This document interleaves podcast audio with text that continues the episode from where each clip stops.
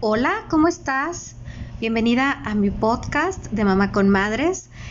En este episodio de hoy vamos a abordar un tema del que poco se sabe y mucho me preguntan, que es la falta de leche. O sea, todas tenemos leche suficiente para alimentar a nuestros bebés. Esa es la gran pregunta que desde hace muchos años me hacen. Me presento, yo soy Silka Guerrero, soy educadora perinatal, dula, maestra de yoga prenatal y también asesora de lactancia. Eh, mucho tiempo, durante muchos años he tenido reuniones gratuitas en mi espacio que se llama Nacer Libre, donde reuníamos a mujeres con ganas de información o problemas y ahí les íbamos dando eh, solución o apoyo o las escuchábamos simplemente. Entonces creo que estos años me dieron la experiencia para conocer un poquito más sobre todos los temas tan escabrosos de la lactancia y por eso el día de hoy vengo a contarte sobre este tema. Em, ahora, para responder esta pregunta, no, yo creo que no hay una respuesta tal cual como sí, no, sino muchos dependes. Es un sí y es un no al mismo tiempo. Lo que sí te puedo decir es que las investigaciones nos dan como resultado que eh, las mujeres tenemos un de 95 al 99% de probabilidad de tener leche suficiente para nuestros bebés. Eso es mucho, muchísimo, ¿no? Como dice el famoso pediatra Carlos González, que también es, es autor de varios libros súper recomendadísimos, en su libro de Un regalo para toda la vida, donde habla sobre la lactancia, el doctor nos dice, es más probable que te ganes la lotería a que tengas falta de leche. O sea, así, así de plano. O sea, es más probable que te ganes esa casa del sorteo, ese carro, ese dinero que donde compraste el billetito de lotería, a que realmente tengas un problema totalmente de leche. ¿Sí? ¿Por qué? Porque el porcentaje es mínimo. A esto se le llama hipogaláctea, o sea, falta de leche. Y de que existe, existe. Existe tal como hay mujeres que tienen problemas eh, en los riñones y otras en el hígado y otras en los huesos y otras en las uñas de los pies, o sea, pues existen muchos problemas. Entonces también la hipogaláctea real existe, pero en un muy mínimo porcentaje. Te digo de 95-99 porque de, las, de, lo que yo he estudiado, de lo que yo he investigado, en algunas fuentes marcan el 99% de probabilidad de que tenga suficiente leche y en otras hasta el 95%. Pero sigue siendo bastante, ¿sí? O sea, hay que ir a nuestras lactancias con esa mentalidad del 99%. Tienes 99% de probabilidad de tener un chorro de leche para tu bebé. Ahora, hay quien tiene leche para su bebé, hay otras que tienen leche para su bebé y para el de la vecina, y hay otras que tienen para su bebé, para el de la vecina y para el bebé de la amiga. O sea, que tienen muchísima leche.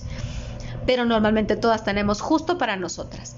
El que tengas los pechos eh, muy hinchados, eh, muy gorditos, que te andes escurriendo, que tengas eh, pues sí muchas fugas, eso te puede decir que tienes más leche de lo que tu bebé necesita.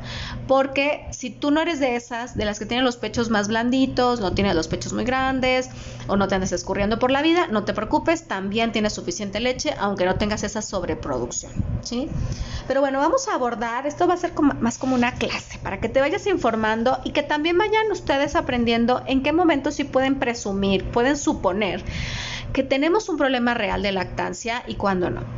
Mamás que tienen problemas de tiroides. Ustedes saben que la tiroides eh, regula muchas funciones del cuerpo, muchas hormonas, y por lo mismo una tiroides no controlada, no, no eh, medicalizada, no tratada, sí pudiera tener eh, estragos en la lactancia. Entonces, si tú eres una de ellas, yo te, lo primero que te diría en vez de pensar, ay, no, pues mejor no doy leche, no, mejor regúlate esa tiroides en primer lugar. En segundo lugar, también pueden ser los problemas hormonales. La encargada de producir la leche es la hormona prolactina y puede haber un muy mínimo caso de mujeres que tienen problemas de prolactina, ¿sí? que tienen una escasa producción. En estos casos también podría pasar que no tengan suficiente leche.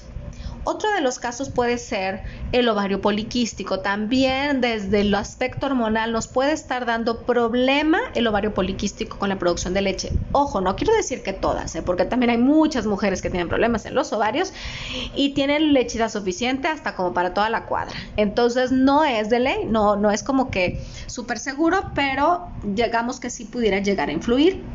O también hay un problema que se llama déficit de, desarrollo mamario o agénesis del desarrollo mamario, donde son mujeres que eh, en alguna etapa de eh, la pubertad o el desarrollo de las mamas no tuvieron el desarrollo suficiente y pudiera llegar a suceder que faltan conductos, que no hay, no hay el suficiente material para que se produzca o se, o se saque esa leche de manera suficiente. Hay mujeres que no se les nota, o sea, que realmente tienen un problema de hipogalactia real por falta de desarrollo mamario y se les den los pechos casi casi normales, pero en la mayoría de los casos tenemos em, eh, mujeres que tienen, por ejemplo, los pechos demasiado pequeños, realmente muy, muy pequeñitos, o sea, estoy hablando de que solamente eh, sale el pezón o un poquito más, ¿sí? Muchas tenemos antes de tener bebés los pechos pequeñitos y eso no quiere decir que esté en problemas, sino que casi casi nada más sobresale el pezón. Otras, por ejemplo, que tienen los pechos irregulares. O sea, si tú eres una de ellas y apenas vas a dar pecho, hay que empezar a informarse un poquito más sobre, sobre eso.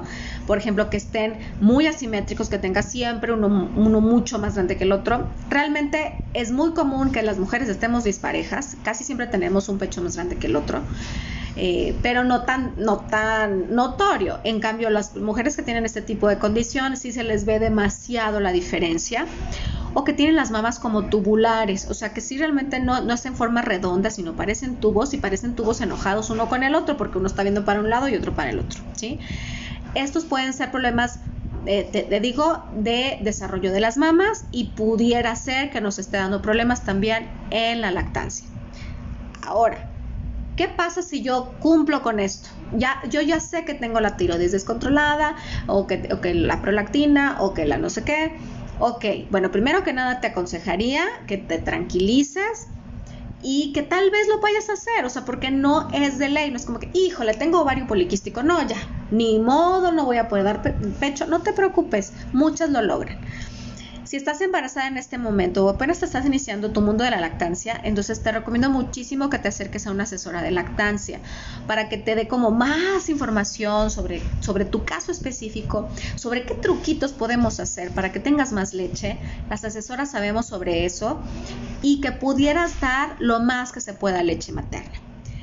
En caso de que no se pueda, que digas, ya intenté todo lo que me dijo la asesora, ya le hice por aquí, por acá, por acullá, entonces la opción sería dar eh, lactancia mixta. Y eso no te va a hacer ni mejor ni peor mamá, simplemente tu lactancia va a ser diferente. ¿Sí? ¿Esto qué quiere decir?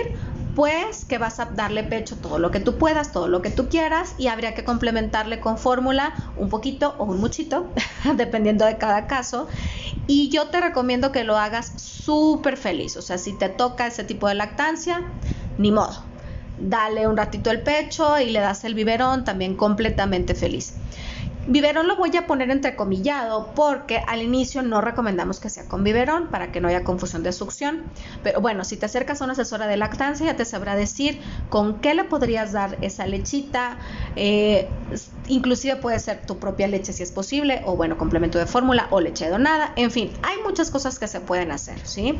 Por eso sí, insisto en que esto va eh, de manera muy personalizada. No podemos generalizar que todos los bebés con este problema les va a pasar esto. O cada mamá con este problema le va a pasar esto, pues no. Pero más o menos eso es lo que tú podrías hacer. Y bueno, ahora, ¿por qué si es tan un chiquitito porcentaje, tan pequeñito, por qué vemos tantas mujeres que no están lactando en el mundo? Muchas porque no quieren, porque no se les antoja, porque dicen, eh, me, vale, no, no es algo que yo quiero para mí. Pero muchas otras que su intención era sí dar pecho, que desde el embarazo a lo mejor dijeron, sí, yo le quiero dar pecho porque ya me dijeron que es lo mejor, sí, vamos por la lactancia. Y en ese momento no pueden. Y te vas a topar con muchísimas mujeres que te dicen, yo no tuve suficiente leche. Obviamente más del 1% o más del 3% de tus conocidas. Entonces, ¿qué es lo que está pasando? Bueno, seguramente esas mujeres tienen problema con la técnica de agarre. Ya lo he dicho en otros episodios, el agarre es tan importante en la lactancia que si no lo corregimos a tiempo nos puede tener problemas tanto de dolor como falta de leche. ¿Por qué?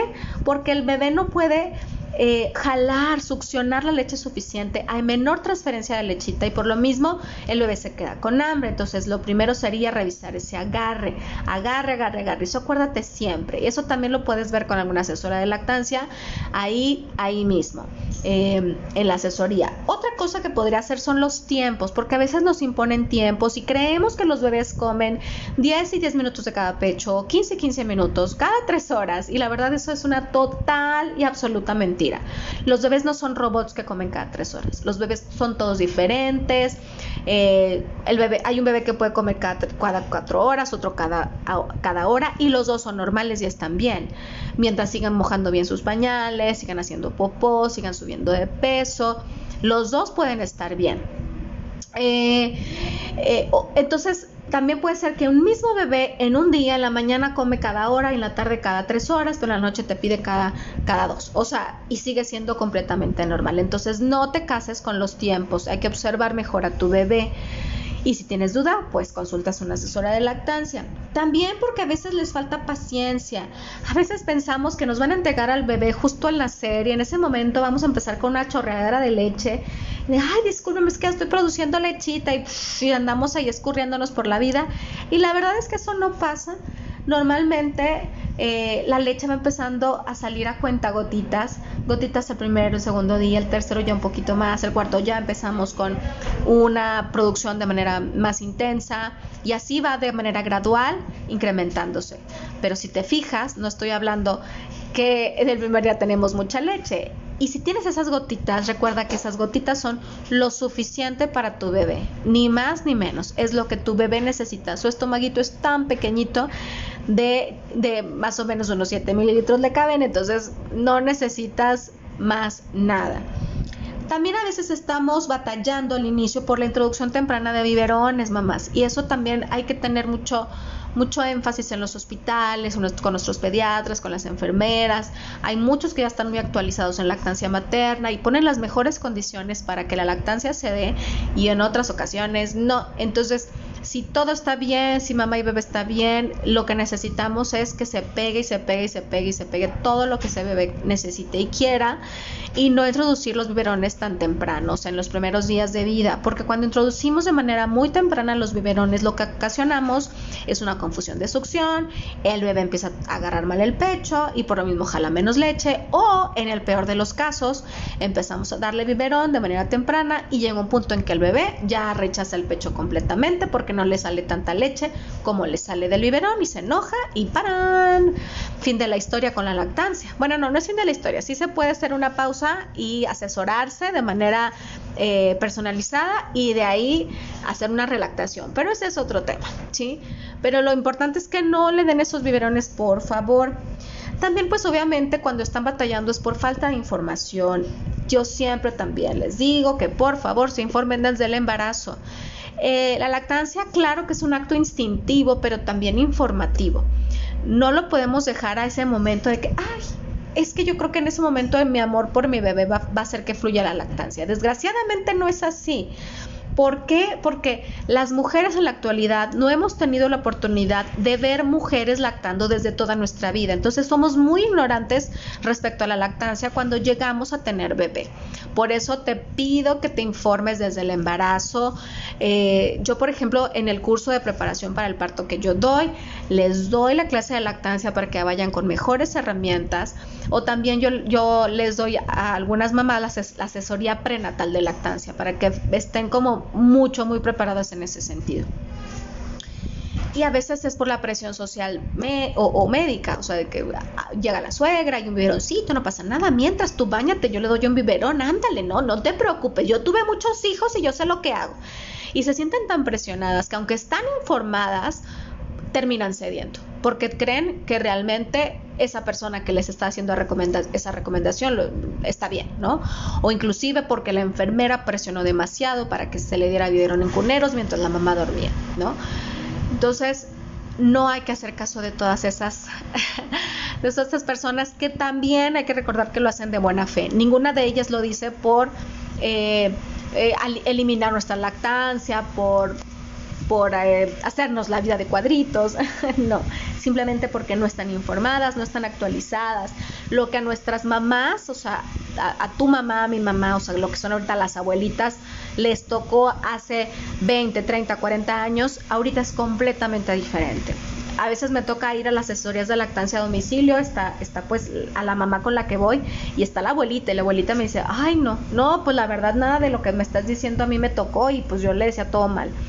Y es bueno que estén ahí. Yo siempre les digo, si tu mamá te está cuidando, si te está apoyando, dile que se venga a la asesoría para que también se informe y que no te presione con cosas que ella cree que son buenas, pero que en realidad están dañando tu lactancia. ¿sí? Em, espero de todo corazón que tengan muy bonita etapa de lactancia. Esta etapa es para disfrutarse, para que sea placentera, para, para sentir cosas bonitas, para tener ese vínculo único y maravilloso con nuestros bebés.